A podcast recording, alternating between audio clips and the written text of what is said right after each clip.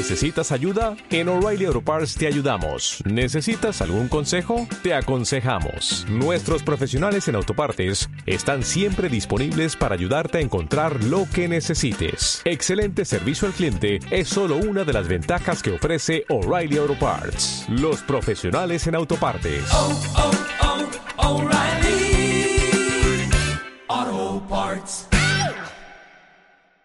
En 2014, mientras el Daesh avanzaba implacablemente por Siria e Irak ante el caos de las tropas regulares, un grupo de mujeres se hizo mundialmente famoso por su valentía y tenacidad.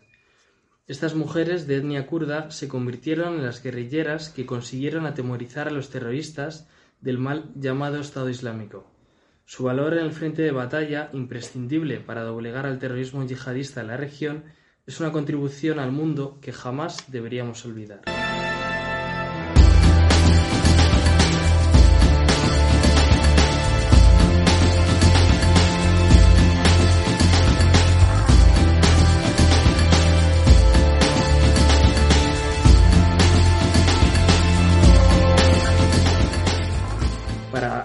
Eh, tratar este gran tema que, como bien ha dicho Chema, nuestro guionista, es un, es un tema esencial. O sea, podemos acabar en la puerta grande o en enfermería. Ya veremos. Contamos eh, nada más y nada menos que con Alba Sanz, que repite una vez más en nuestro programa. Muchas, gracias, Alba. Muchas gracias, Rubén. Que, que, además nuestra audiencia la adora, o sea que, que un placer tenerte una vez más. Y, y, John Ojeda, que debutó hace poco, pero con, vamos, cortó dos orejas y un rabo. O sea que seguro que hoy también triunfa. Eh, gracias, chicos. Y por supuesto con José Manuel. Yo, eh, dar las gracias, pero remarcar que Alba viene no porque repita broma a estudiantes, sino porque lo ha hecho tan bien que vuelve a repetir. Sí, Ay, muchas gracias. Sí, y vendrá muchas más veces, seguro. Yo encantada, ya lo sabéis. Bueno, pues eh, vamos a empezar por, por, el principio. ¿Quiénes son los kurdos? ¿Qué les define como pueblo? ¿Dónde viven? ¿Cómo viven? O sea, ¿qué resumen, digamos, de su historia más reciente nos podéis contar? Eh, bueno, eh, para comenzar, ¿no? Eh, los kurdos son una, un pueblo que se les dice el gran pueblo sin una nación, sin un estado. Están localizados en cuatro estados actuales que serían Irán, Irak, Siria y Turquía. Bueno, también hay población en Armenia y Azerbaiyán. pues también una población de 50 millones de habitantes, 30-50, que se estima que hay entre estos cuatro países. Y pues bueno, eh, no hay un país en sí que, que aglutine a la, a la, población kurda, pero se conoce la zona compartida entre cuatro países como Kurdistán. Y el Kurdistán, ¿por qué? Tal vez se pregunten por qué no hay un Kurdistán, un estado como tal.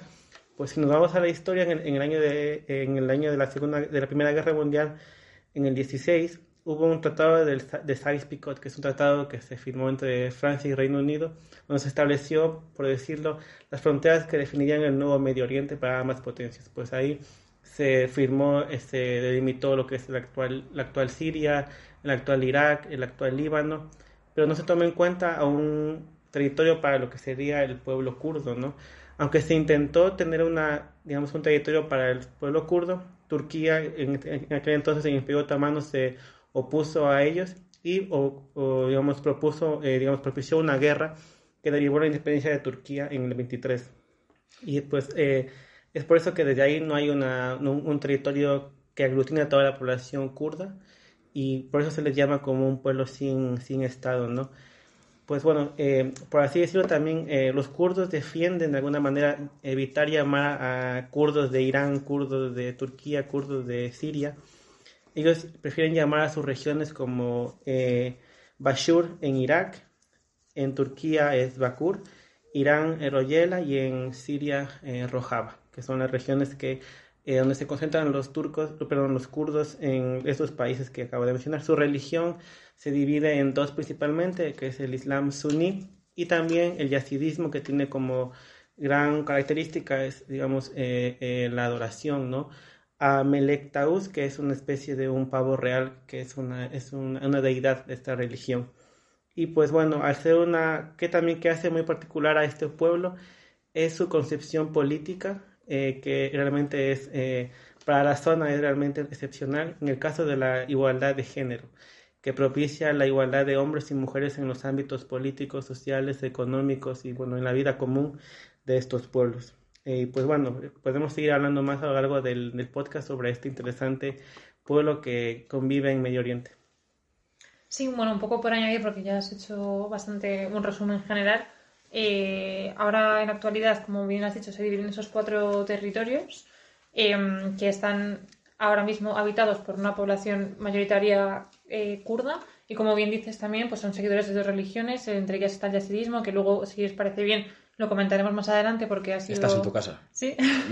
ha sido durante estos últimos años, durante la guerra civil en Siria, que ha habido un genocidio contra la comunidad yazidí, contra este tipo de religión que además es muy, ¿cómo decirlo?, es muy interna para ellos, o sea, no es nada... Solo, solo puedes ser yazidí si nacido en familias yazidíes, no te puedes convertir al yazidismo, por ejemplo. Y bueno, ya ha habido un auténtico genocidio contra ellos y sobre todo se han esclavizado a muchas mujeres eh, sexualmente hablando. Entonces, bueno, si queréis luego tratar este tema también es muy interesante. Y ahora mismo también el Kurdistán es uno de los temas más actuales por las protestas que estamos viendo en Irán tras la muerte de Aman que es la kurda iraní que mataron simplemente por no llevar el hijab ¿no? o, el pelo. Así que bueno. Si tema del que tratamos hace poco en, en O sea, en definitiva, un pueblo valiente. Eh, un pueblo que ha tratado de resistir porque. Historia complicada. Sí, o sea, lo que ha comentado él antes, en realidad los kurdos, que llevan existiendo durante milenios y llevan pidiendo un territorio desde todo este tiempo. Durante la Primera Guerra Mundial, cuando terminó, se supone que bueno, firmaron el tratado que era conocido como el Tratado de Sebres en los años 20, que se supone que era que gracias a la contribución de los kurdos durante la Primera Guerra Mundial para acabar con el Imperio Otomano, pues iban a ceder una parte de ese territorio en esa repartición de Turquía como tal, de Siria, e iban a, configurar un mapa político. O sea, dentro de lo que hoy es Turquía. Claro, o sea, en ese mapa político, Francia y Reino Unido eh, se supone que iban a ceder una parte del territorio a los kurdos, y esto no se llevó a cabo eh, finalmente en el Tratado de Lausana, que es donde sí que se establecieron los límites actuales de, de la actual Turquía que conocemos. Entonces, por los kurdos se sintieron un poco estafados, engañados, porque ante las promesas de que sí que iban a tener un territorio que al final no se produjo después de haber vencido la Primera Guerra Mundial Francia y Reino Unido, cosa que ha vuelto a ocurrir ahora en el siglo XXI con Estados Unidos cuando también se les prometió no, ya un nombramiento del territorio, pero sí una mayor eh, amplitud eh, internacional, una, o sea, darles un altavoz de, de su causa. Al final han quedado otra vez relegados y ahora mismo como comentaremos también posteriormente, y supongo con el... Mm, no sé si estaréis de acuerdo conmigo, pero quizás la intervención de Estados Unidos en, en Irak en 2003 mm. hubiera sido una buena oportunidad para haber blindado ¿no? una autonomía kurda dentro mm. del, del Estado iraquí resultante después de, de San Yo, Rubén, quería plantear una pequeña duda a, a Albo y a John, porque ha llegado aquí John a, a estructurar aquí el terreno de juego, ha ordenado el campo y ha dicho, venga, señor, aquí jugamos a lo que yo diga. en, preparando un poco el, el programa este también, eh, yo leí que además de la importancia del Imperio Otomano, mm, barriendo para casa, diciendo, este terreno es mío, también el Imperio Persa, creo que también creo que lo, ha comentado John, eh, que también no quiso ceder ninguna parte de su, de su terreno, de su territorio, como Estado, en este caso como, como, imperio, y entonces entre unos y otros los dos eh, tiraron la pelota a, campo ajeno y ninguno cedió. cedió Finalmente el territorio a, los kurdos, claro, y al final pues ha vuelto un poco a ocurrir durante la guerra civil en Siria. Estados Unidos también ha brindado mucha ayuda militar a los kurdos para vencer y justamente al enemigo común, que me estoy mm. adelantando un poco, pero es el terrorismo, y cuando acabó la guerra pues han visto exactamente igual al fin y al cabo, que es importante y lo que ha dicho John, la conclusión final es que es una población de 40 millones de habitantes, tiene estimado, y no tienen un, pueblo como tal, no tienen un territorio. Y además eh, con, una gran comunidad kurda repartida eh, no solo en la región, por supuesto, sino digo en Europa, ¿no? en muchos, muchas naciones europeas. Como condición de refugiados también. Y, claro, pero un pueblo que ha sufrido, que no ha obtenido ese estado prometido, que en Turquía ha sido muy activo. Eh, de hecho, yo creo que es el enemigo número uno ¿no? para Erdogan, mediante el PKK. O sea, que, que un kurdo digamos, o sea, un pueblo, perdón, acostumbrado a la violencia. Acostumbrado también a la resistencia, ¿no? Porque durante también los años 70 fue cuando se comenzó a librar esa batalla oficial contra Turquía. Eh, y ya estaban enfrentados totalmente en una guerra Turquía y, los, la zona del Kurdistán turco, que al final acabó siendo obviamente una derrota para los kurdos. Y ahí, durante los años 80, es cuando se empezó a fraguar el tema del Partido de los Trabajadores, que es lo que tú has llamado el PKK, mm. que era fundado por Abdullah Öcalan, que ahora mismo está en la cárcel eh, cumpliendo cadena perpetua por ser, según Turquía, un terrorista y un eh, hostigador y un separatista. Y bueno, básicamente no, no, se espera que vaya a salir de la cárcel. Y, y brevísimo apunte, eh, es una de las causas por las cuales se está costando, o sea, por ver las, la repercusión de todo esto, ¿no?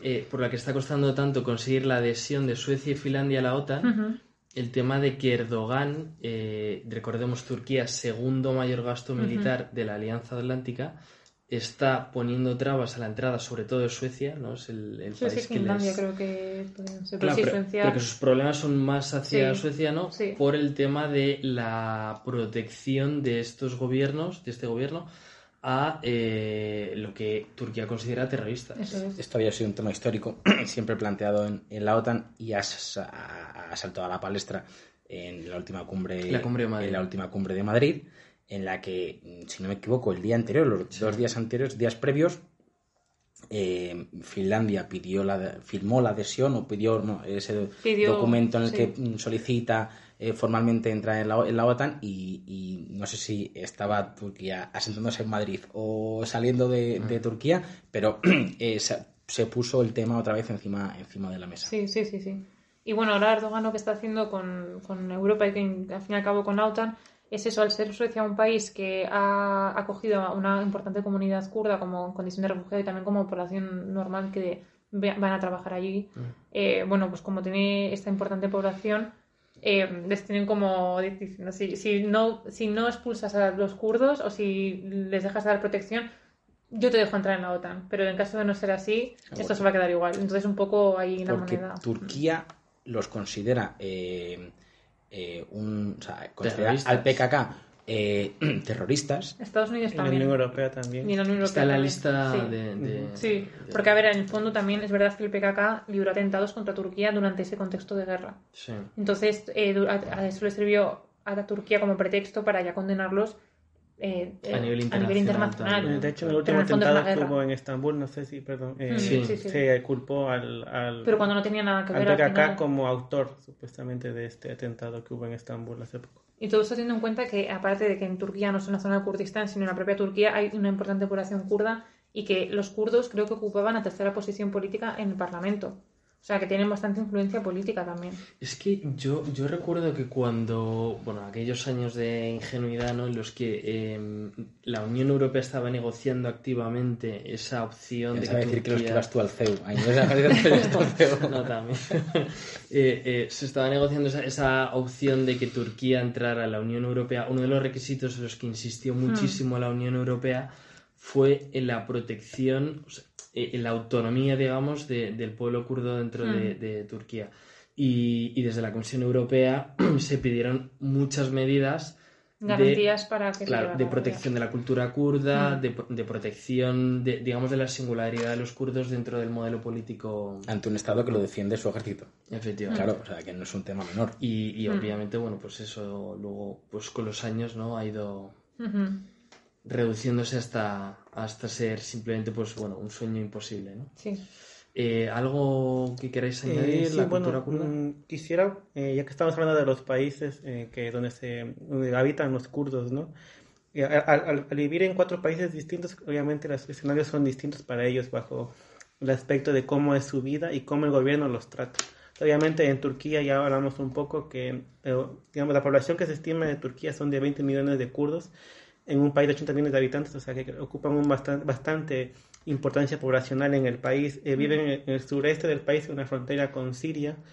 Y también, bueno, ya como comentó eh, Alba, pues tiene participación política muy importante en Turquía, en un partido que hoy en día todavía existe, que es el HDP, que es un partido progresista, eh, más con tendencia a la izquierda, por así decirlo, pero también otro partido que obviamente está hoy, hoy ilegalizado, perseguido, es el PKK. Creo que es el partido más mediático de Turquía, por así decirlo, ante la cara internacional, ¿no?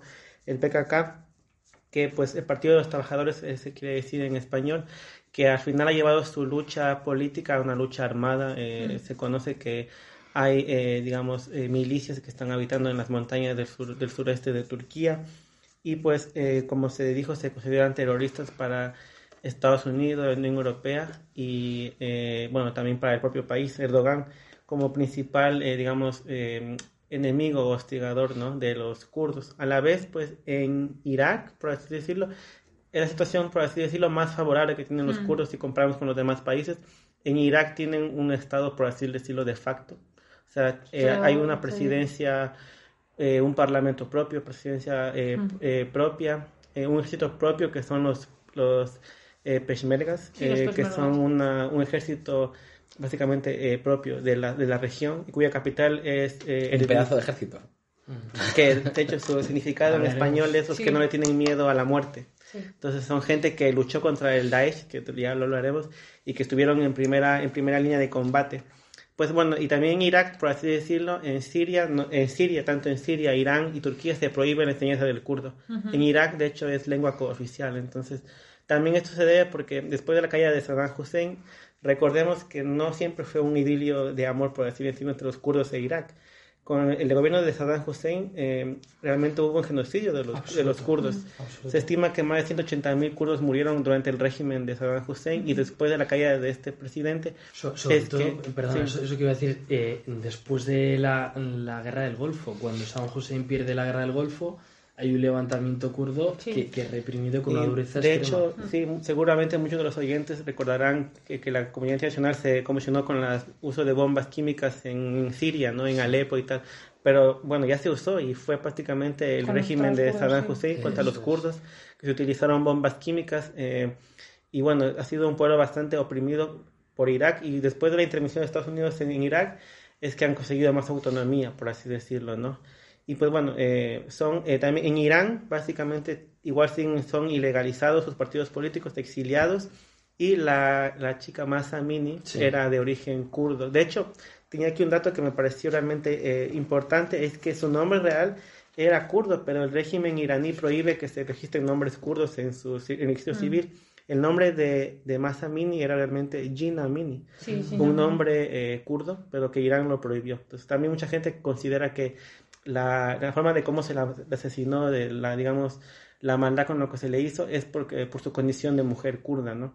Y finalmente, pues en Siria, los kurdos habitan en la región del norte, en lo que es eh, la actual eh, Rojava, es eh, un, estado de facto, por así decirlo también, controlado por los kurdos, donde habitan esta población y que obviamente tienen una relación muy especial con el régimen de Al-Assad hoy en día, porque Estados Unidos apoyó a las, a las fuerzas kurdas que habitan el norte de Siria, eh, las apoyó para que luchen contra el Daesh, pero después eh, Trump eh, les, digamos, los traicionó, por así decirlo, ¿no?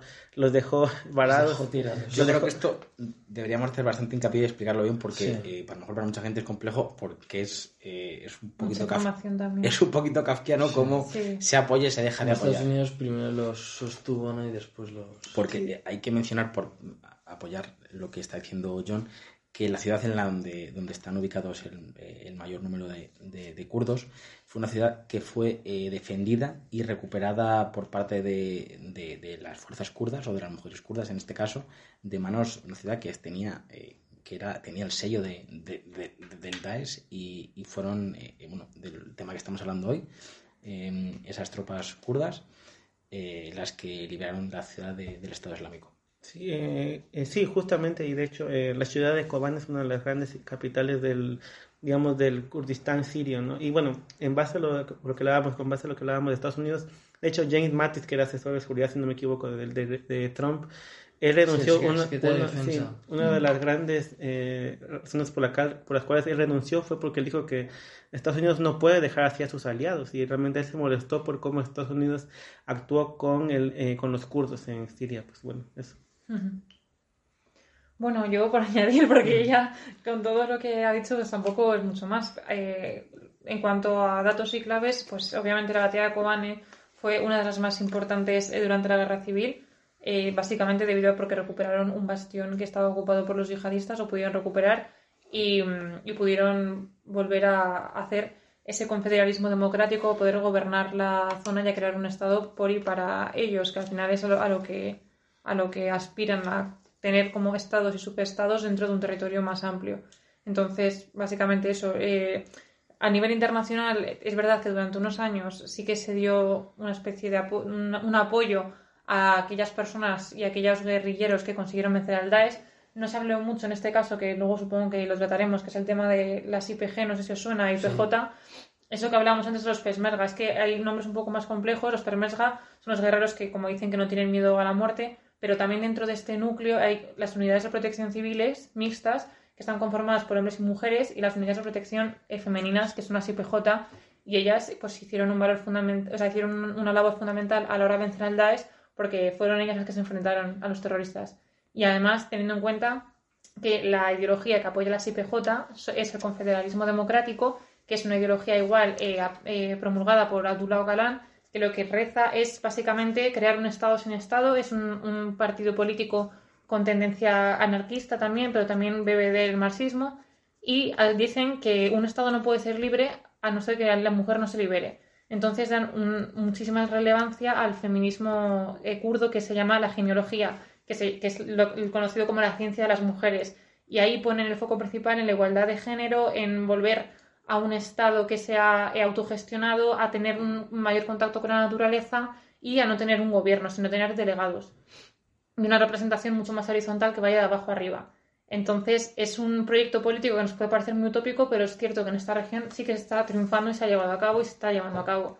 Entonces, pues llama mucho la atención que en un momento y en un mundo en el que en general los conflictos bélicos siempre son más protagonizados por los ejércitos regulares, por hombres y algo más masculino, pues estas mujeres que conforman, creo que eran 20.000 20 mujeres Estados Unidas, hayan vencido a un grupo terrorista que es enemigo internacional de todos los países y ni siquiera se hayan, tenido un reconocimiento como tal. Se piensa que han sido los kurdos, en general Estados Unidos apoya a los kurdos, Estados Unidos da armas a los kurdos. Pero ¿quiénes son estos kurdos? ¿Por qué han luchado? ¿Quiénes lo conforman? ¿Y qué papel han librado sobre todo un grupo guerrillero conformado únicamente por mujeres en una región de Oriente Medio que es puramente machista, que tiene una religión islámica que nos gusta o no, es muy machista, y, ellas han sido capaces pues de sobreponerse a todo esto, de imponer, no de imponer, sino de conseguir llevar a cabo un proyecto político que es muy justo, muy igualitario y muy equitativo. Pero, pero Alba, ¿cómo era el, o sea, quiero decir, cuál era el papel de la mujer kurda en, en esa sociedad hasta este momento y cómo se transforma, ¿no? A raíz de, de, esa expansión del Daesh que tanto mm, terror causó.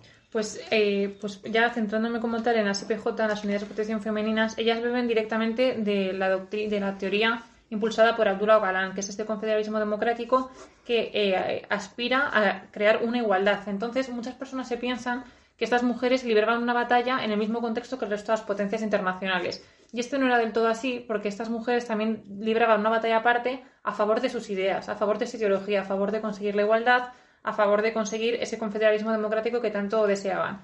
Entonces, em, las mujeres, como tal, cuando Abdullah Ocalan ya fue encarcelado, se, eh, pues se consiguieron, que se consiguieron como agruparse eh, y consiguieron llevar a cabo un entrenamiento militar para echar y expulsar esas fuerzas opositoras. ¿Qué pasa? Que cuando ocurre la guerra civil en Siria tras las primaveras árabes, como sabemos, el pueblo sirio se levanta contra el dictador, contra Bashar Assad, eh, contra Bashar Assad que es un dictador chií, la mayoría de la población siria es suní, se levantan contra él, no triunfa, al igual que ocurre en muchos países del Oriente Medio y en el norte de África, eh, y se lleva a cabo una guerra civil muy cruenta, que ha sido, eh, para mí, yo creo, una de las, más, de mayores catástrofes de nuestro siglo en cuanto a nivel de muertos, de heridos, de refugiados y de crisis política internacional. Y en este contexto, de repente, surge un movimiento terrorista conocido como el Estado, Islámico, el Estado Islámico, que en realidad está mal llamado así porque es como darles eh, legalidad cuando en realidad no, no se conforma un Estado en un momento.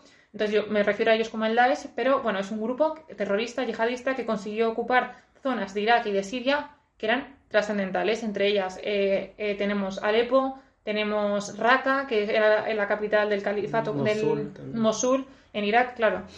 Entonces, eh, cuando, cuando los kurdos vieron esto, sobre todo las kurdas, vieron que sus ideologías sus proyectos democráticos, sus proyectos feministas estaban viendo amenazados por un grupo que quería todo lo contrario, no dudaron en coger las armas, llevar a cabo un entrenamiento militar muy específico y básicamente plantarles cara y vencerles en muy pocos años. O sea, el Daesh... Y muchas de ellas, perdona que te interrumpa, muy jóvenes, eh, edades súper jóvenes. De 17 años, 16. Eh, bueno, hemos visto también muchas noticias de mujeres que han muerto luchando contra el Daesh con 19 años. También está un poco crítica a Occidente porque solo salían en las noticias aquellas mujeres que morían que eran guapas.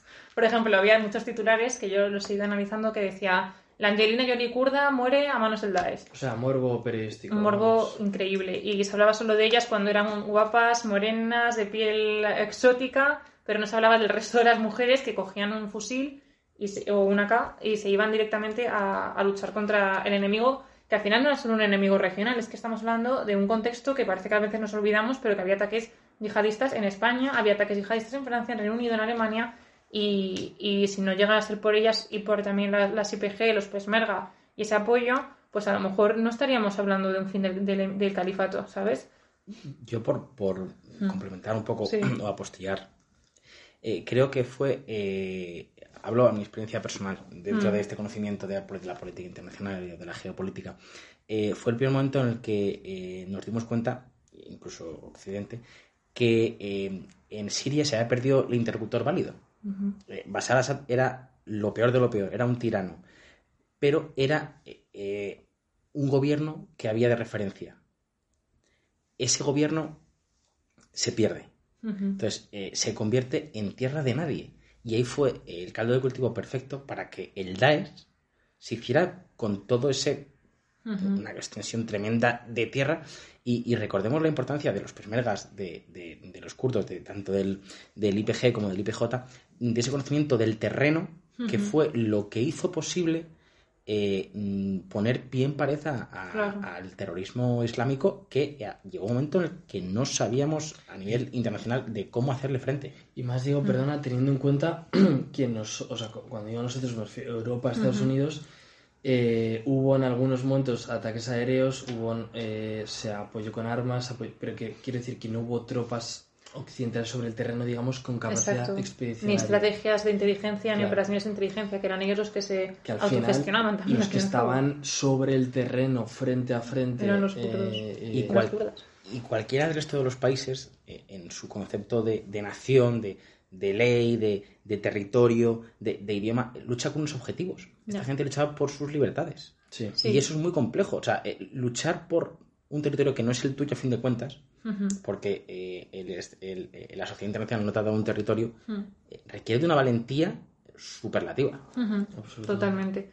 Y, nada más que reseñar, pues eso, como os comentaba antes, era un poco esa guerra paralela que aparte de la guerra civil en Siria que se estaba librando entre chiíes, sunís y otros grupos insurgentes, era esa guerra por decir, por implementar una política que ellas pensaban y que piensan que es justa y que no querían que fuese arrebatada por un gobierno, eh, ya sea chií o por unos yihadistas que iban a venir, iban a secuestrarlas, iban a matarlas. Y también otra parte fundamental es que em, eh, en, la, batalla frente a frente de yihadistas y de las mujeres kurdas SPJ, muchos yihadistas creen y piensan eh, del Daesh que si una mujer les mata no van a ir al cielo, al paraíso. Esta es la clave. Eh, entonces, pues eh, ellas consiguen ganar muchos puntos claves debido a este miedo, aunque es verdad que otras muchas decían que les disparaban igual, o sea, tampoco es que hay que quitar mérito ¿no? por, por mm. esto. Pero lo que sí que hay que reseñar eh, y un poco a lo mejor denunciar es que, que hayan tenido un papel clave en esta lucha contra el Daesh y en Europa y en Occidente apenas se ha visto casos. Pero es que, Alba, yo ahí creo que siempre caemos en el mismo error, mm. que es escandalizarnos con lo que está ocurriendo con el Daesh mm. cuando ocurre lo de la sala Bataclan en París. O cuando ocurre lo de, lo de Niza el 14 de julio. Eh, o, en Barcelona, las Ramblas, o tantísimos ejemplos desgraciados de los que podemos referirnos. Quiero decir, eh, no, no, analizamos habitualmente en nuestras opiniones públicas mm. Qué está ocurriendo en Siria, qué está ocurriendo en Irak, qué está ocurriendo en, ese contexto regional que después es lo que, si tú no controlas ahí, acaba ocasionándote estas, estas catástrofes. Y efectivamente, eh, oficialmente hemos dado por acabado el, mal llamado eh, Emirato. Sí, Estado Islámico. Eh, el, Estado Islámico, pero parece que ya ha pasado desapercibido ¿no? todo el esfuerzo, todo el sufrimiento que ha tenido este pueblo. Hmm y que ha sido clave en la, en la derrota. Y, que en la actualidad, aunque haya finalizado la guerra en Siria, continúa. O sea, eh, hay muchísimos campos dentro de Siria, los campos de Al-Hol, de Al-Roj, que son bastante conocidos porque albergan yihadistas, albergan células, eh, no células yihadistas, pero sí que es verdad que hay muchos familiares que, bueno, lo acabamos de ver en España, que han repatriado mm. a dos mujeres españolas que viajaron hacia el califato para, bueno, pues para eh, llevar a cabo esa causa. Bueno, pues han repatriado a esas dos mujeres y a los hijos a España eh, entonces, bueno, en estos campos ahora mismo están gestionados por los kurdos y, tampoco se les está ayudando, son simplemente cárceles, eh, campos que los kurdos eh, pues llevan a cabo, se encargan de todas las cuestiones relacionadas con la seguridad, pero nadie les da ningún tipo tampoco de garantía ni de apoyo. Y, sigue siendo clave a día de hoy porque se hablan de las células durmientes y es que en esos campos y en esas cárceles ha habido muchos muertos también, ha habido atentados y hay personas, aunque muchos yihadistas hayan acabado muertos en las cárceles, hay mujeres que todavía siguen teniendo muy frescas las ideas del califato, que quieren seguir instaurándolas, que educan a los hijos y a los niños pequeños en esa ideología y en esa línea. Entonces también es un es una cuestión muy polémica. Es una cuestión muy polémica, pero es muy complicado a lo mejor que se vuelva a, ejercer otro califato como el que pudimos ver, ¿no? O ese intento de califato, pero sí que es verdad que los yihadistas del Daesh no han desaparecido y que hay que tener cuidado con ese despertar que cada vez está siendo más latente. Que la amenaza sigue, ahí.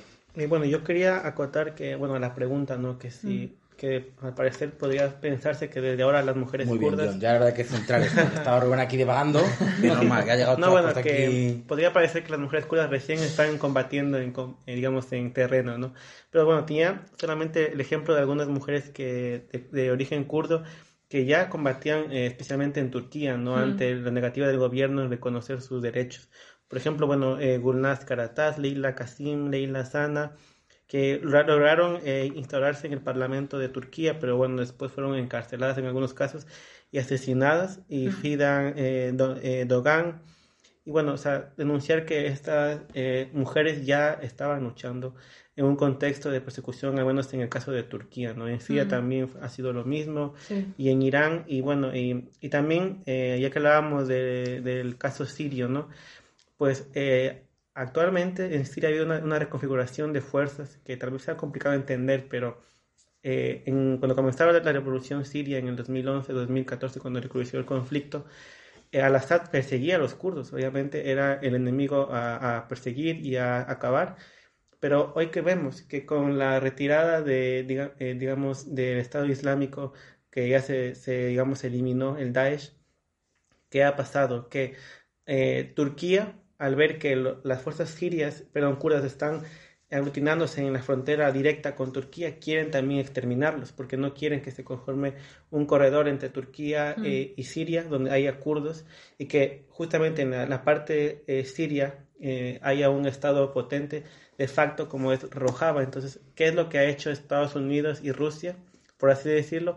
apoyar de alguna manera eh, la, el enfriamiento de esta situación, ¿no? de que haya un gobierno autónomo ahí en Rojava, en el norte de, digamos, de, de, Siria, también con la complacencia del régimen de Al-Assad. O sea, básicamente lo que ha habido ahí es un enfriamiento de las tensiones y los kurdos han tenido que aceptar también esta, digamos, protección, por así decirlo, de Rusia y del gobierno sirio. O sea, que antiguamente Al-Assad era obviamente el enemigo, pero hoy por el cambio de fuerzas que tenemos una Turquía más envalentonada, más fuerte, eh, pues los kurdos tienen que reconfigurar sus alianzas en el, en el norte de Siria, ¿no?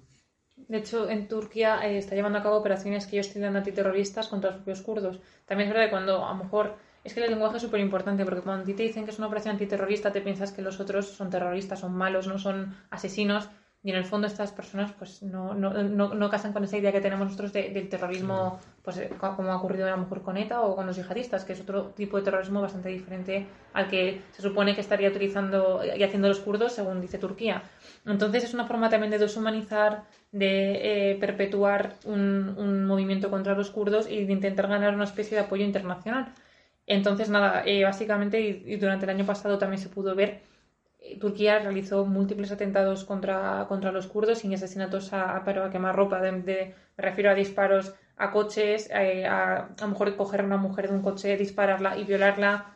O sea, crímenes bastante cruentos. Y de hecho, los kurdos a la gente que muere por su causa les llaman mártires y hay cementerios actualmente en el Kurdistán que son pues bastante y quizá debemos mencionar que en el 2016 se dio un episodio muy importante que fue el, el golpe de Estado mm, en Turquía, que eso dio, eh, digamos, paso libre a Erdogan para una persecución, digamos, desmedida contra gente de la oposición, pero también gente relacionada a los partidos kurdos, ¿no? Mm. bueno, este año pues hay elecciones en Turquía y bueno, Europa y el mundo van a estar muy atentos de cómo se desarrollan a ver si Erdogan sigue en el poder. Ha, comentado antes, Alba, que en Turquía era la cuarta fuerza política. Sí, creo que es la tercera, la cuarta o tercera, o sea, bastante... Pues mira, si fuera la, tercera, mejor me lo pones. Suena surrealista en, en, el continente de las libertades como es eh, Europa. Que un Estado vaya contra su tercera fuerza política. Sí, sí.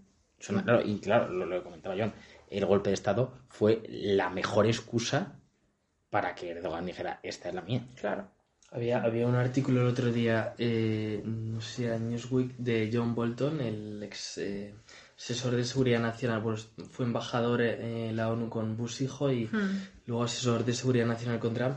Un está- halcón, ¿no? eh, Uno de los un halcones gran de- halcón, un gran referente, y llegando incluso a plantearse la opción de que la OTAN expulse a Turquía, ¿no? que, que es algo que no, no está, digamos, directamente contemplado, pero, pero bueno, como, como una opción de si al final... Los es- hypers en la... en- los bueno, hypers. pero ojo con Erdogan, o sea, eh, al final, si, si tú en la OTAN, además de una alianza militar, representas una comunidad política, una Mm. comunidad de valores, ¿hasta qué punto entra la Turquía actual, no la Turquía de hace unas décadas, ¿no? Pero, pero bueno, eso es un, debate enorme Sí, que nos sí. daría para, Hmm. para, para otro episodio.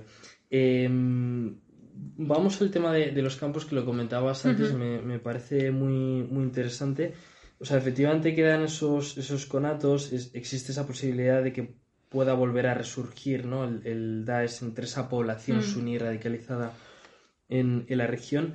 ¿Cuál es la situación actual de, de esos campos y qué, qué labor exactamente están desempeñando allí los kurdos? Pues esos campos, la verdad que es un poco la tierra de nadie y de la que nadie se quiere ocupar tampoco. Y eso eh, tiene varios peligros, entre ellos que haya muchos vacíos de poder, que haya más espacio para Claro. poder llevar a cabo labores de radicalización, como ocurre, pues como ocur- ocurrió en Siria durante la guerra civil. Entonces, estos campos, como había dicho anteriormente, están gestionados por los kurdos, son como la policía que, que lleva a cabo las operaciones de vigilancia y seguridad, pero muchas veces, debido a los medios que tienen, que son muy escasos, pues tampoco llegan a controlar. Estamos hablando de campos que a lo mejor de 50.000 personas, Claro, ¿sabes? inmensos, sí. De, de- de decenas de miles de personas. Y con niños, con, Y con niños enfermos, y, con, y- con y con enfermos, con ayuda sanitaria y con ayuda y con alimentos que no llegan. infraestructura básica. Infraestructura, o sea, estamos hablando de carpas, quiero decir, o sea, no es Claro. un campo de casas, no, no, son carpas de Sí. ACNUR o de la ONU, no hay más. Y en este campo, muchos de ellos son mujeres de yihadistas o son hijos nacidos del califato, que los niños no tienen la culpa absolutamente de nada porque ellos no eligieron que su padre fuera un yihadista o su madre fuera un, yo qué sé, una persona que Claro. servía al, al califato.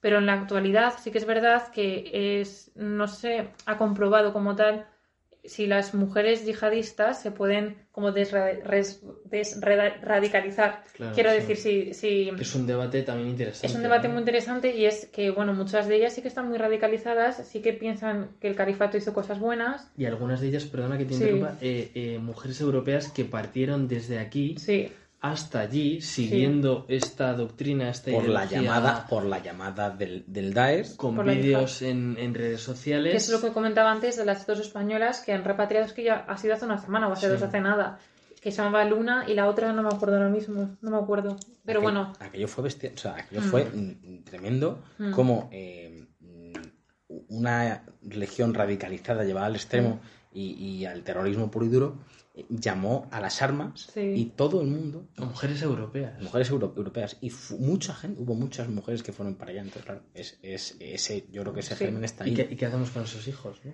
Y la- también hay que decir que hay muchas mujeres que a la llamada de los kurdos fueron a ayudar a los kurdos. También, también. es Porque verdad, hay verdad. y hombres y mujeres que pues que tenían ideas, ideologías que estaban bastante en la línea Mm. de eh, marxismo-leninismo o anarquistas, eh, pensaban que lo que estaba haciendo en el Kurdistán era una injusticia y que el Daesh suponía un peligro y iban directamente allí sin ningún tipo de entrenamiento, o sea, se entrenaban una vez llegaban a, vencer al Daesh o a apoyar a las milicias. O sea, que había un poco de dos partes, pero lo que tú decías, eso es hasta qué punto esas mujeres, porque hay muchas que sí que dicen abiertamente que se arrepienten, otras que lo niegan, otras que dicen que, bueno, es que hay muchas entrevistas bastante importantes y bastante interesantes, entre ellas una periodista española que se llama Natalia Sancha, que ha llevado a cabo muchos artículos relacionados con esto y en las entrevistas como tal había una mujer, creo que era Luna, que decía que ella, por ejemplo, nunca había visto decapitaciones, nunca había visto lapidaciones, nunca había visto una violencia exacerbada, que su marido simplemente se iba de casa,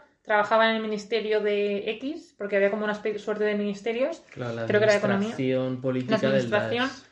Y, y volvía a casa y ya está, y ella tenía a su hijo, estaba en casa tranquilamente y allí no pasaba absolutamente nada malo.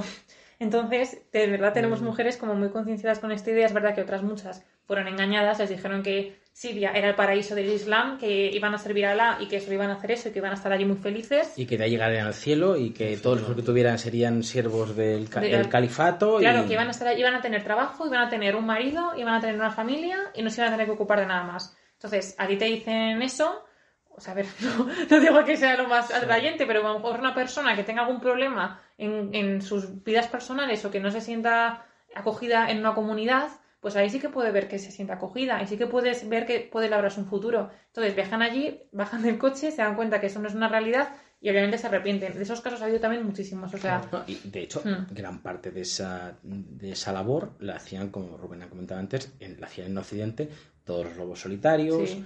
Eh, eh, un montón de gente eh, mm, que había Hmm. y, que, que se ha radicalizado y, y que se ha exterminado por parte de las policías Sí. y, y cuerpos y fuerzas del Estado de los, de los Pero, países europeos. Claro, porque el, el aparato propagandístico del Daesh era muy potente. Sí. O sea, no, no, se- no olvidemos que llegaron a tener estudios de, de televisión, estudios de cine.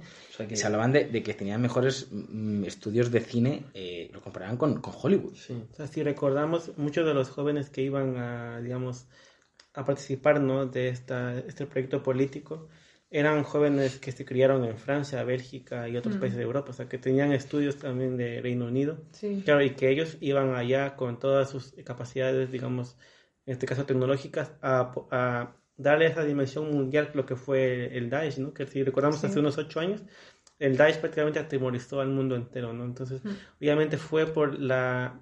como tanta gente se aglutinó, pero también gente con experticia de comunicación, de combate, sabe que el Daesh, eh, aunque bueno, hoy, hoy se terminó, sí que eh, desafió a estados muy importantes como lo fue eh, Siria, como el propio estado, Francia y otros países de Europa. Eh, eh, por poner un, ej- un ejemplo, eh, sobre todo nos acor- acordamos de que ya una misión en Molenbeek eh, cerrado entero por, por, por el ejército. Sí, sí.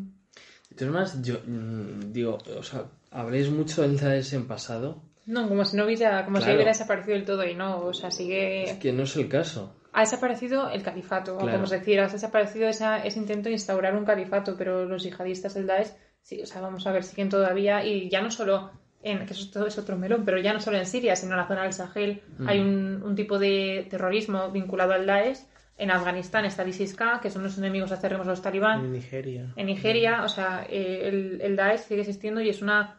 Los Es un- sucursales, ¿no? y es una red muy, muy grande, que, que viene de Al Qaeda también, no hay que olvidarlo. En, en Asia también han tenido tiene un Sí. brazo armado. eh, Sí, sí. En Filipinas tenía Y ahora mismo en. Sahel hay que tener ahí un poco el ojo porque es una zona que ahora mismo, bueno, las tropas occident- ha, ha coincidido con que la salida de las tropas occidentales por parte pues, de Europa y ahí ha creado otro vacío de poder, está también el grupo Wagner por ahí y en esos vacíos de poder como siempre en los que el grupo Wagner, por lo que sea, siempre acaba en este tipo de sitios. el grupo Wagner está ahí siempre en los, en los espacios vacíos. Nunca más sitios normales, ¿no? Es que ¿Quién está? Por Sí. los Tuareg y el grupo Wagner. Sí, total. Entonces, bueno, que Algún obviamente... día dedicaremos un programa Al- al grupo Wagner. el grupo Wagner. Que el grupo Daesh básicamente que no, no ha desaparecido ni mucho menos, solo que su forma de operar ha, ha cambiado debido al contexto. Y, em, Un boli que se ha caído, no pasa nada. Este, es- este papel de la mujer eh, tan importante en, en- Mm. en esta operación. O sea, ¿creéis que esto contribuye a algún tipo de cambio de la sociedad en, en esa región o que esto ha sido algo absolutamente coyuntural y, y instrumental, digamos? Pues es su- una pregunta súper buena, porque eh, yo te diría que sí, pero teniendo en cuenta que es una región de Oriente Medio, eh, bueno, no golpeada. Alba está pero- diciendo un sí con la boca pequeña. Alba está diciendo un sí. Porque a lo mejor yo soy muy optimista, ¿no? Pero, pero sí que es verdad que es una zona Oriente Medio muy compleja en la que el Islam está instaurada en la, en la política, en la economía, en la sociedad, en la cultura. Entonces, desvincularte de, una- de unas estructuras sociales que están influidas en todos los aspectos por una religión que, que te dice en el Corán que, que te oprime ti- a las que te mujeres. tienes que poner el burka, te tienes que guardar y te tienes que guardar para mm, tu marido y, y no te deja salir a trabajar. A ver, es que también esto es una, es una polémica porque también se habla de feminismo islámico, pero muchos otros analistas y muchos pensadores y pensadoras y feministas piensan que el Islam es una religión puramente machista y que no hay otro- otra lectura. Que una religión que dice que la mujer es inferior al hombre, se tiene que tapar y solo tiene este cometido, pues que no... Que, que decía Oriana Falachi que lo comentábamos en la previa, sí, ¿no? sí, Al- sí, sí, totalmente. Que necesariamente pues, no puede ser una religión eh, feminista. Entonces, que haya nacido este movimiento eh, y se haya demostrado que es capaz de sobrevivir y vivir en una región que está básicamente estructurada en torno al Islam, pues en sí es una oportunidad para influir. ¿Y qué ha ocurrido en Irán? Pues esa influencia. Hablamos mucho de, las protestas tras la muerte de, de Masamini. Eh, hemos visto en la tele, en imágenes, en vídeos, en Twitter, el lema de Jin, Gina Asadi, que es mujer, vida y libertad. Esa frase es una frase kurda que se llevaba a cabo durante la guerra contra, contra el Daesh y se llevó a cabo en la genealogía. O sea, es uno de los preceptos más básicos, que es eso, la mujer, vida y la libertad y llevan a cabo una política que está hecha por mujeres para mujeres. Es que esto es como que ni, siquiera hemos llegado a España ni a Francia ni a Europa. O sea, es una, una, política que va más allá, que de verdad piensa que si un Estado quiere ser libre, tienen que estar tanto hombres y mujeres compenetrados y que, y que los hombres también deben respetar eso, porque si no, tampoco ellos van a ser libres. Entonces, durante estas protestas, yo creo que, que el feminismo la genealogía sí que ha servido para influir a, que Irán no se calle y siga dando pasos adelante y siga, y siga luchando en contra de un, pues ya no un muro de piedra, sino, no sé ni cómo llamarlo, como un gigante que, es muy difícil de combatir y aún así siguen saliendo a la calle las mujeres, se quitan el hijab sin miedo, eh, a, pesar de que eso implica encarcelarlas o matarlas, pues a lo mejor inspiradas por estas mujeres que también son kurdas, porque es una zona del Kurdistán iraní sobre todo, pues sí que sirven como un ejemplo para llevar a cabo esta revolución, por muy difícil que sea. Por eso digo, no con la boca pequeña, pero sí que, eh, sí creo que han podido influir en estas nuevas protestas contra Irán, por mucho que sí. Eh, bueno, yo creo que el rol de las mujeres y cómo están hoy desempeñando su, su vida, digamos, su rol político, eh, económico, social, en... Voy a, voy a referirme más a la zona de Rojava, que es Siria, ¿no? Después de que se, digamos, por así decirlo, se declaró autónomo en 2013, 2014 con su nueva constitución, las mujeres kurdas que están eh, trabajando en, la zona, ellas llaman trabajo comunitario, o sea, trabajo de base, eh, han, digamos, han querido eh, propiciar más principios, han querido expandir algunos principios como, por ejemplo, se ha llegado a, digamos, a enseñar en las escuelas o, digamos, de mencionar en todo el ámbito público del país que el matrimonio tiene que ser eh, con una mayoría de edad, o sea, con una edad establecida legalmente. Recordemos que hay países en la zona que tienen, no tienen ninguna legislación sobre esto. Prohibición de la poligamia, el divorcio tiene que eh, incluir el reparto de bienes para hombres y mujeres. Mm. Eh, heredar bienes también es un derecho para las mujeres. La prohibición de la dote, que es algo muy esencial en este, en este mm. entorno, digamos, del Medio Oriente. Y además, bueno, sí quisiera también remarcar que las mujeres kurdas eh, que digamos que defienden o que tienen en su lógica eh, de vida eh, la genealogía son tienen una tendencia más a la izquierda. Mm. eso sí hay que reconocerlo. Ellas se consideran anticapitalistas. Para ellas ser, digamos, la liberación de la mujer pasa por acabar con el capitalismo. hay, una, hay una tendencia claramente a la izquierda, pero a la vez ellas rechazan ser llamadas como feministas. O sea, que también eso quisiera también remarcar lo que ellas no se consideran feministas porque para ellas el feminismo es una imposición occidental. Entonces también, eh, bueno, en, como todos sabemos, el feminismo no solamente es uno, hay muchos, hay muchos en, el mundo, feminismo de América Latina, indígena, en este caso, el llamado feminismo kurdo es este, ¿no? La genealogía. Pero bueno, sabemos que desde ellas eh, no quieren llamarse así, ellas quieren que se las conozca como eh, las mujeres kurdas con su ideología, con su proyecto político que es la genealogía. Y además, pues bueno, tal vez eh, eh, como no, también es saber que cada pueblo tiene sus contradicciones a la vez y también sus, sus eh, buenos, digamos, eh, principios. En este caso, algo que me pareció muy particular a mí es que la homosexualidad para la genealogía, o bueno, para este proyecto político, es un desvío capitalista, o sea que también hay cosas que nos llaman la atención, ¿no? De, que obviamente es un pueblo que está, está conviviendo en una zona tradicional eh, que tiene también eh, preceptos conservadores.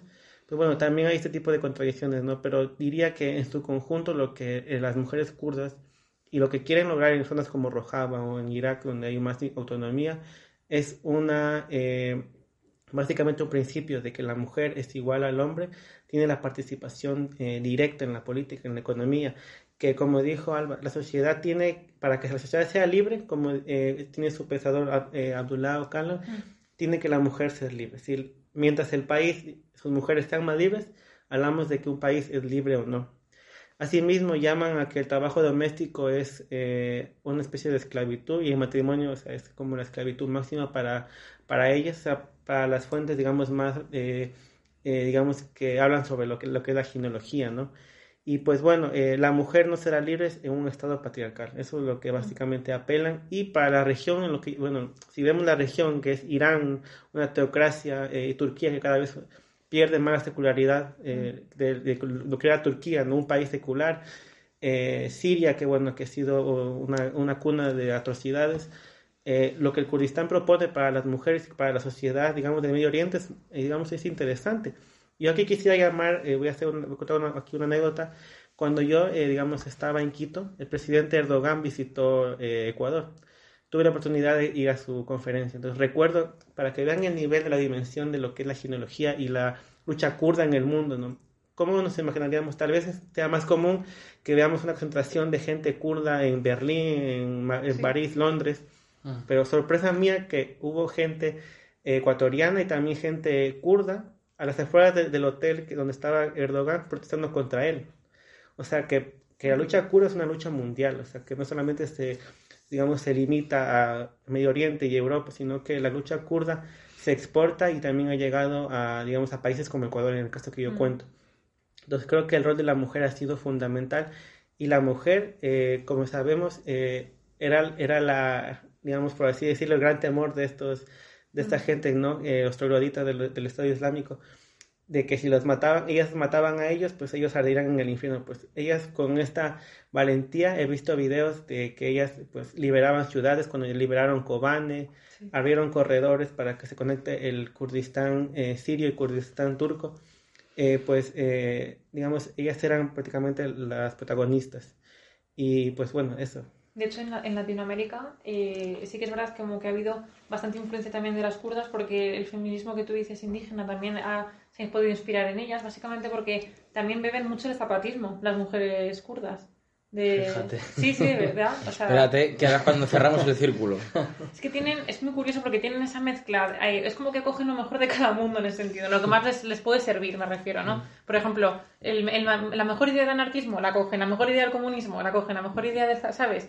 Y, y, básicamente viene a, a, esa opresión que han sentido durante milenios. Entonces inspiran en aquellas... No contaba yo con hablar de Zapata y Pancho Villa eh, en un programa sobre las kurdas. Pues entonces, al final es eso, es un poco inspiracional porque se consideran pueblos que han, sido, que han estado oprimidos durante mucho tiempo, al igual que los pueblos indígenas, entonces como que en, en, las, en las cosas comunes sí que, sí que tienen un objetivo claro, entonces sí que se van como inspirando y retroalimentando mutuamente. Os pido un una visión de futuro. Eh, estamos en otro momento contra el Daesh, estamos viendo esas protestas que ojalá triunfen y acaben de una vez por todas con esa dictadura atroz de los ayatolás en Irán.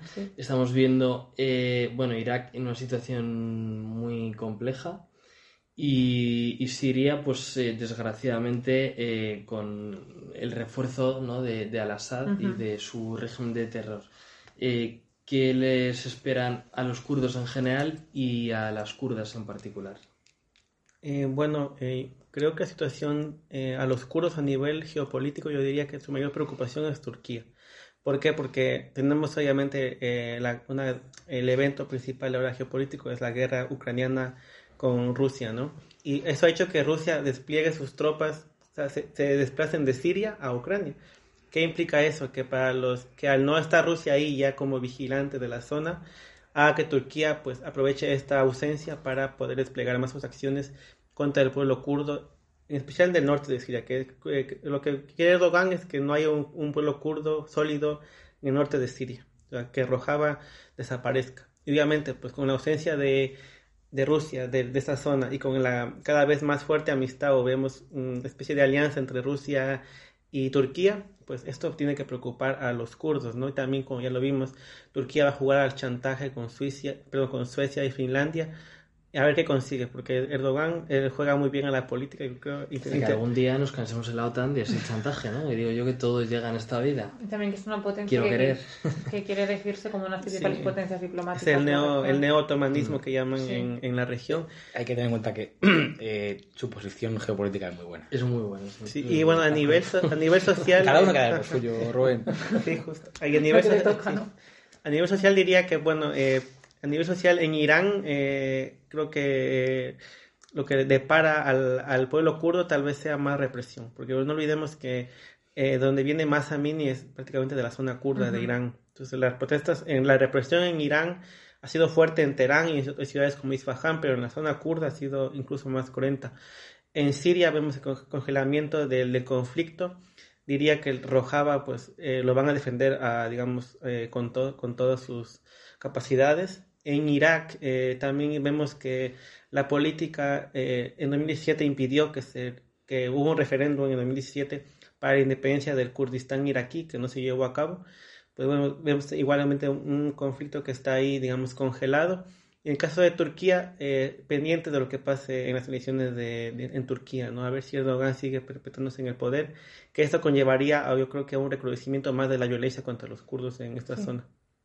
Yo coincido con John en justamente lo de Turquía porque eh, si, si Erdogan vuelve a salir elegido como presidente, pues sí que va a haber un recrudecimiento o va que tiene pinta. que tiene pinta sí la mm, verdad o sea, sin hacer un programa especial de las elecciones turcas tiene, toda la pinta de que de que se va a presentar vamos a presentar pues la violencia contra los kurdos va a seguir existiendo eh, y ellos van a seguir resistiendo que es lo que llevan haciendo durante durante años. Es verdad que el apoyo internacional cada vez es más escaso, más ahora con el tema de la posible anexión de Suecia y Finlandia dentro de la OTAN, porque al fin y al cabo eh, la política es la política y los intereses de unos son los intereses de otros.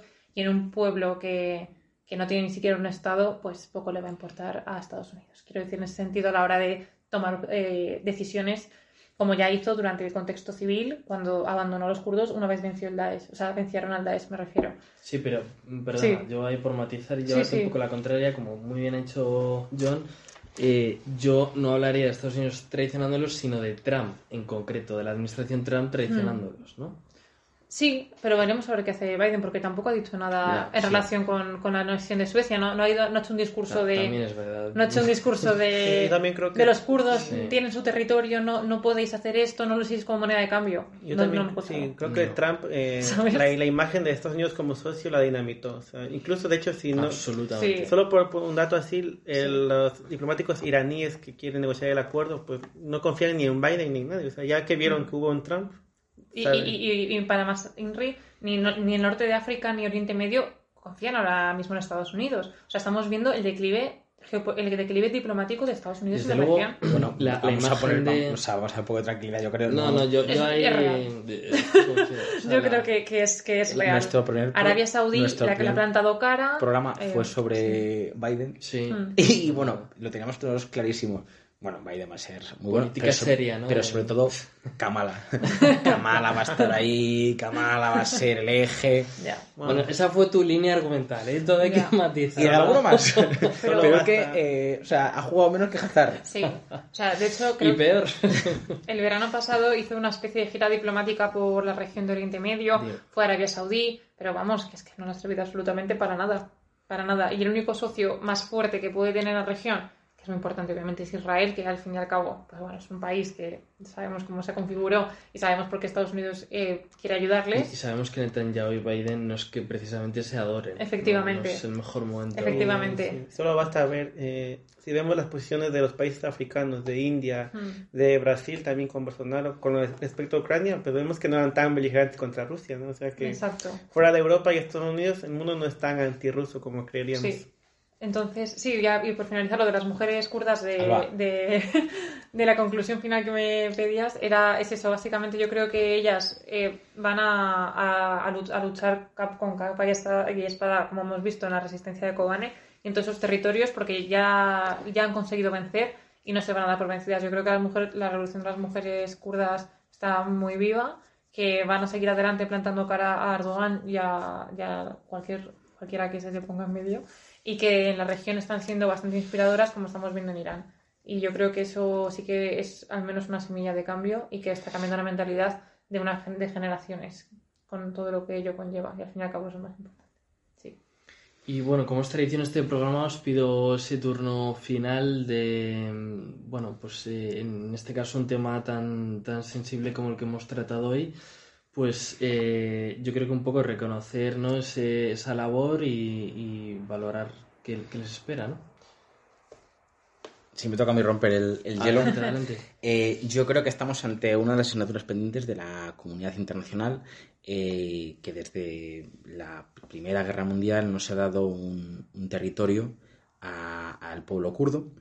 Creo que es un pueblo que defiende las libertades sin esa idea clara eh, mm, de los constitucionalistas, como puede ser eh, Cabero Latallá, de, de, nación, que para mí eh, requiere eh, un plus de, importancia, un plus de, valentía por, su parte.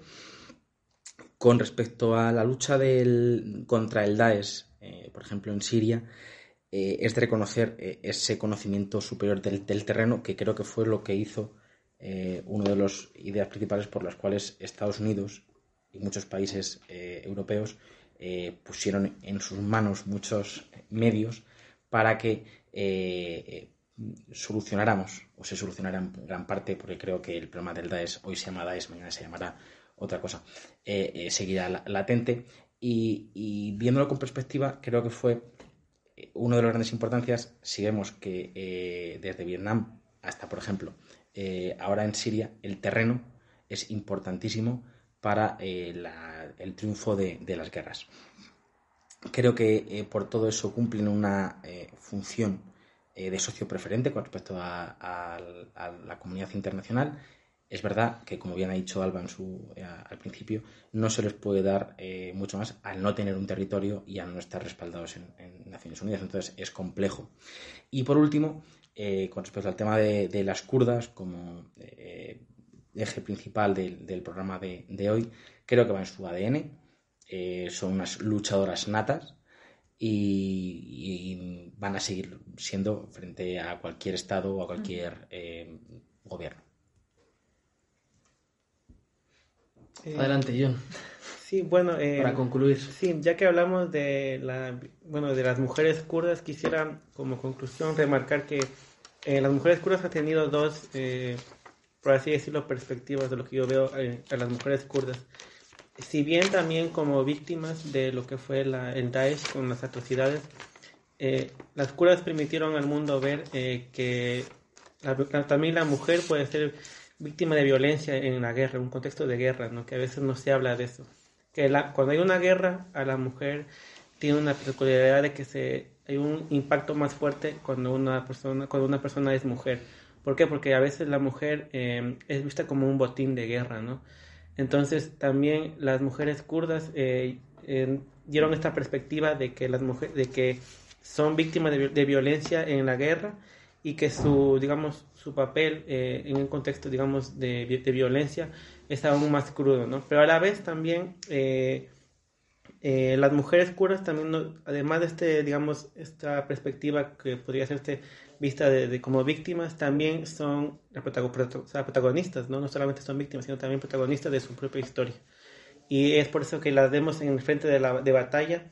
Hay videos, si pueden ver en, digamos, en internet, de las mujeres curas eh, en la batalla de Kirkuk, en Irán, eh, en Irak, en primera línea, o sea, participando, eh, siendo comandantes, dirigiendo las estrategias, abriendo caminos o sea, que también, además, digamos, también de, claro, fueron víctimas, pero también son protagonistas. Y si quieren conocer la historia de, una mujer que, digamos, habla sobre esto, es, yo les invito a conocer la vida de Nadia eh, Marat, que ella fue ganadora del Premio Nobel de la, de la Paz en 2017, si no me equivoco, por ser, eh, digamos, eh, la cara ¿no? de la violencia contra la mujer en un contexto de guerra. Igual, pues bueno, esa sería mi conclusión. Sí, yo un poco igual, la misma línea que yo. Yo creo que lo que han hecho también como punto fundamental es conquistar un espacio que siempre ha estado eh, destinado y ha estado reservado para los hombres, que es el campo de batalla. Han demostrado que ellas son capaces de librar la guerra. De, además, ellas mismas decían que los hombres no iban a luchar por el feminismo, o sea, por el feminismo, por, por esa igualdad o por ellas. Entonces, ellas es como que nos vieron en otra y dijeron, pues si nadie lo va a hacer por nosotras, lo hacemos nosotras. Y lo hicieron y lo han conseguido. Entonces, básicamente es eh, pues replantearnos cómo tenemos en nuestra mente enfocado el tema de los conflictos bélicos eh, e incluso hacernos autocrítica de cuando pensamos que a lo mejor una mujer no puede ser tan fuerte en una batalla. Por, lo pensamos, al fin y al cabo, es normal que lo pensemos porque desde pequeños estamos un poco instalados en esa idea, pero ejemplos como los de las kurdas son eh, ejemplos de que no es real, que son igual de valientes, igual de fieras y que son capaces de todo y y más. Así que nada, básicamente en esa línea yo recomiendo ver un documental que, se, que está dirigido por una española que se llama Alba Torra. Ella fue a Kobane, fue a Frin, eh, creo que se llama Comandante Arián, si no me equivoco, y hizo un documental de una hora y media. Eh, ella estaba instalada con las tropas kurdas, con las milicias, las IPJ, y es un documental bastante, bastante completo y muy interesante donde se puede ver todo esto que hemos comentado. Bueno, pues em, efectivamente, que no se nos olvide nunca la labor esencial que han llevado a cabo las kurdas en la lucha contra el Daesh. Hemos visto de que son capaces eh, estos terroristas del inmenso error, del inmenso sufrimiento que han, que han causado y se ha librado una batalla esencial. Una batalla esencial no solo para esa región, que por supuesto, eh, sino para, mm, para Europa, para Estados Unidos, para Occidente en general, para, para nuestra propia seguridad. Y creo que, mm, bueno, pues eh, muchas veces atendemos a las urgencias informativas y está muy bien que lo hagamos, pero que enseguida se nos olvida eh, cuestiones que han sido fundamentales.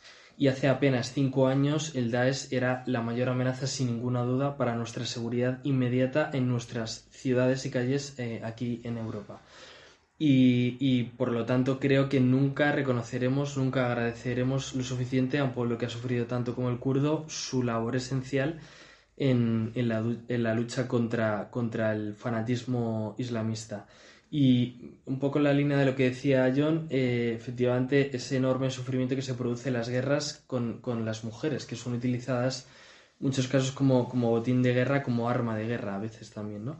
Y en ese sentido, bueno, pues recordar que, bueno, algún día le dedicaremos un programa, pero hay una labor diplomática muy importante por parte de España eh, en el Consejo de Seguridad de Naciones Unidas a ese, a ese respecto. Dicho lo cual, muchísimas gracias Alba, como siempre un placer, muchísimas gracias John. Un placer. Muchísimas gracias a nuestro cofundador José Manuel Pérez Escudero. Hacemos lo que podemos. Muy bien, muy bien jugado. Muchísimas gracias a Chema, que, que es la... El autor intelectual de El autor intelectual, bueno, junto con Alba, de, de todo lo que hemos hablado hoy. Muchísimas gracias también a María, a Clara, a Ojara, a Isma, en fin, a Enrique, a toda la gente de nuestro equipo. No, no puedo nombrarlos a todos porque es un equipo muy amplio, pero que son los que, bueno, pues los que hacen posible toda la parte eh, no visible, ¿no? La parte más técnica de, este podcast que, es tan importante. Que a fin de cuentas lo nuestro es venir aquí y charlar. Y efectivamente. Y por supuesto, recomendar vivamente a todos nuestros oyentes que se den de alta nuestra newsletter que les llega una vez a la semana con artículos interesantísimos y con recomendaciones, bueno, entre otros de Alba, eh, grandes artículos de Alba, y, y, con grandes recomendaciones para seguir profundizando en, en todo esto. Muchas gracias. Muchas gracias. Gracias.